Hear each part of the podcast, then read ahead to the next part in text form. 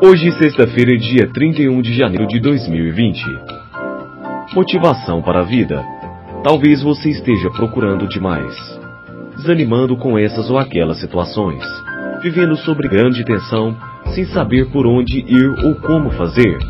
Pois vou lhe dar alguns motivos para melhorar. Mesmo sem grandes recursos financeiros, mesmo sem médico, sem analista e sem dor. Primeiro, inspire-se Leia um bom livro, assista um bom filme ou um programa educativo na TV. Veja uma boa peça teatral, participe. E como descobrir se o livro, o filme, o programa ou a peça são bons? Só lendo, assistindo, vendo ou procurando. O bom do conhecimento é que ele não ocupa espaço. Podemos carregar malas e malas de conhecimento, sempre haverá uma língua nova para aprender.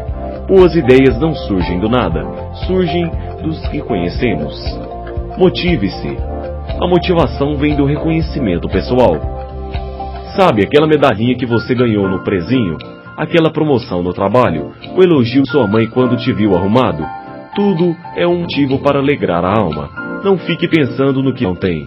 Agradeça pelo que já conquistou.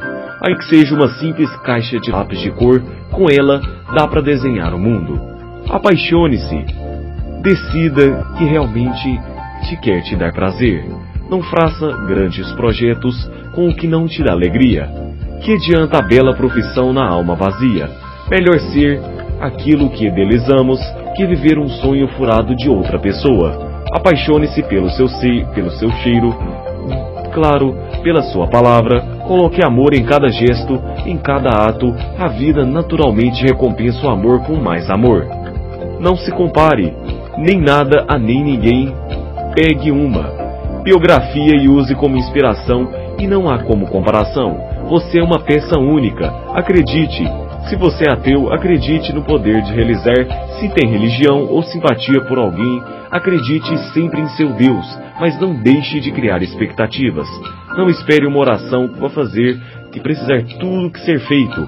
Sempre tenha bom ânimo. Respeite-se. Quando encontramos um lugar muito limpo, seja onde for, não jogamos papel no chão e cuidamos para que ele não se suje. A limpeza por si só exige, só exige respeito, nem precisa de vigia. Assim também devemos ser a sua apresentação. Limpa, serena e ao mesmo tempo forte e determinada. Não apareça com cara de fraqueza, de coitadinho, quanto mais coitadinho, as pessoas te pisam. Admita sempre os seus erros.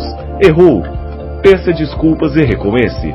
Não fique preocupado, desculpas e nem pensando que é culpado.